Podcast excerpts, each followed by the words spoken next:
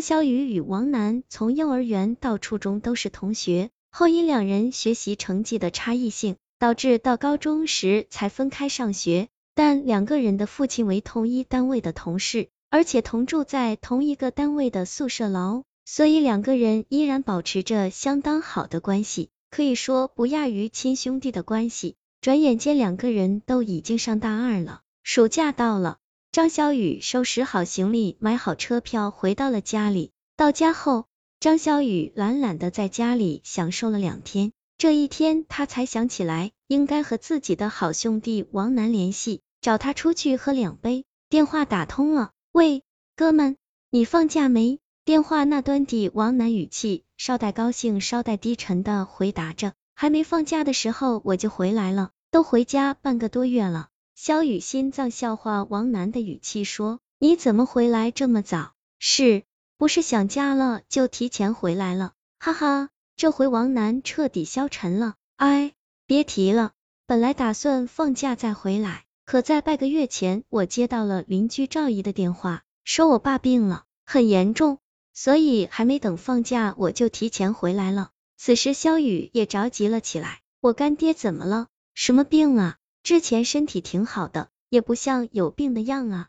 电话另一端传来王楠呜咽的声音，哎，肺癌晚期。肖雨急了，现在在哪？我要去看看干爹。市中心医院肿瘤科十五楼，你到了给我打电话吧。放下电话后，肖雨立刻穿好衣服，直奔市中心医院。没用多久，肖雨就来到了市中心医院，和王楠通了电话，知道了。具体病房就直奔病房去了。来到了病房，肖雨看到王楠的父亲，嘴上戴着呼吸面罩，手背上扎着点滴，手臂上和前胸上贴附着很多不知道干什么用的贴片及线路。看到此景，肖雨落下了眼泪，想要放声大哭，但又怕惊醒睡梦中的干爹。王楠轻拍着肖雨，不愧是干儿子，你也别伤心了，我都认命了。一声轻叹落下，萧雨心里明白，这一声轻叹不仅仅是王楠的无奈，更是对生活绝望。王楠小的时候，母亲因工伤事故失去了生命，后来亲戚朋友没少给爸爸介绍对象，但都被爸爸以各种理由给拒绝了。再后来，也就没人操这闲心了。慢慢的，王楠了解了爸爸为什么不再找个伴，就是怕后妈对自己不好。就这样。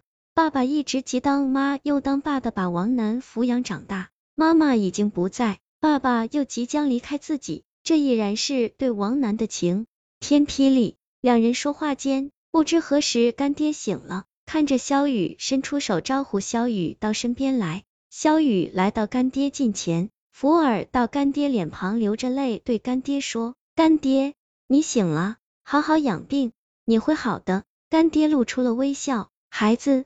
干爹没几天活头了，我心里清楚，我不怕死，但唯独放心不下王楠。萧雨终于控制不住自己的情绪，哭了出来。干爹，有我呢。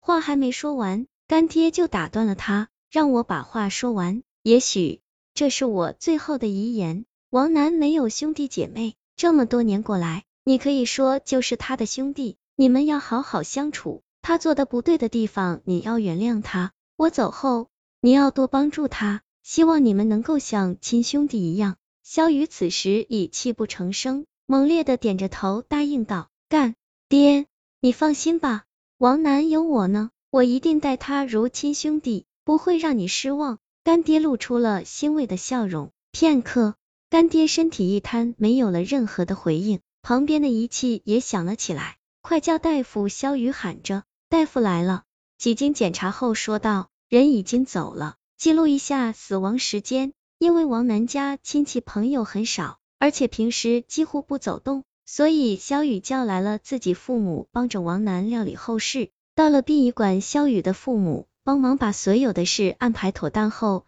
本打算陪两个孩子一起守灵，可两个孩子执意说让他们回去休息，第二天再来。父母心想也是，王楠家发生了这样的事。心里肯定有很多想说的话，他们俩在这肯定不方便，所以就答应着回去了。一切都安排完，已经很晚了。之前没心情，也想不起来吃东西，萧雨此时才想起来应该准备点吃的，故人已去，世人不能再倒了。然后就去买了点吃的回来，让王楠和自己一起吃点。没想到王楠就像换了个人一样，突然间很轻松似的，拿起了吃的就开吃，没吃几口就问萧雨买酒没？喝点，咱还得好好活，不能一直伤心下去。萧雨看王楠竟然有这种状态，心情也瞬间好了起来。等着，我这就去买。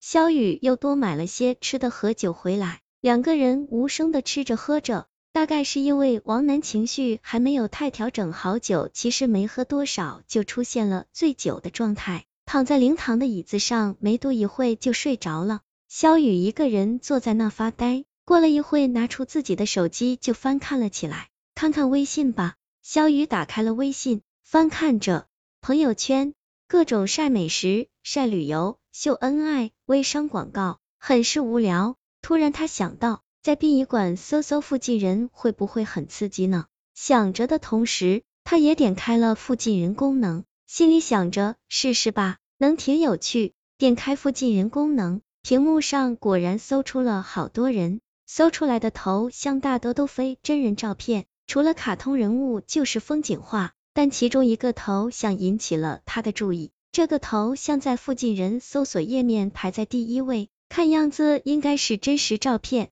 他点开这个头像，再次点开头像放大，确定应该是真实头像。一个穿着白色连衣裙的女孩，黑色的长发披在身后，面容清纯可爱，很白皙的皮肤，长长的连衣裙荡在脚踝，肉粉色高跟凉鞋，显得这个女孩别有一番清新脱俗的感觉。又看了看她的微信名，等你来，嘿。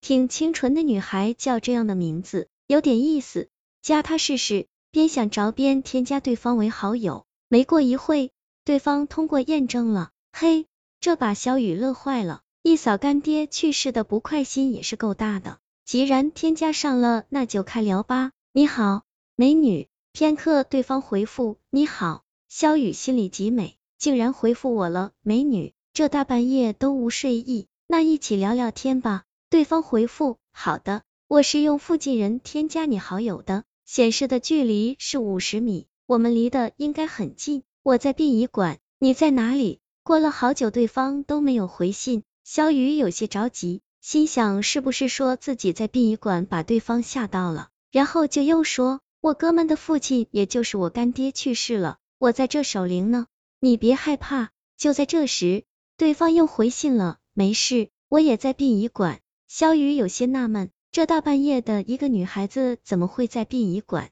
转念一想，也是，殡信馆方圆两公里都没人家，搜到的附近人肯定也是在殡仪馆啊。而且我都会在这，凭什么别人就不可以在这？然后就又问道，那是你家人还是朋友过去了？嗯，对方只回答了一个嗯，好吧，人家心情肯定是不太好，别深问了。之后，肖雨有一句没一句的和对方聊了好久，最后他心想，既然都在殡仪馆，那见面聊多好，何必用微信呢？随即便和对方说，既然我们都在殡仪馆，那我们见面聊吧，见面聊多方便啊！对方又是好久没有回复信息，萧雨心想，完了，对方是不是不愿意见面啊？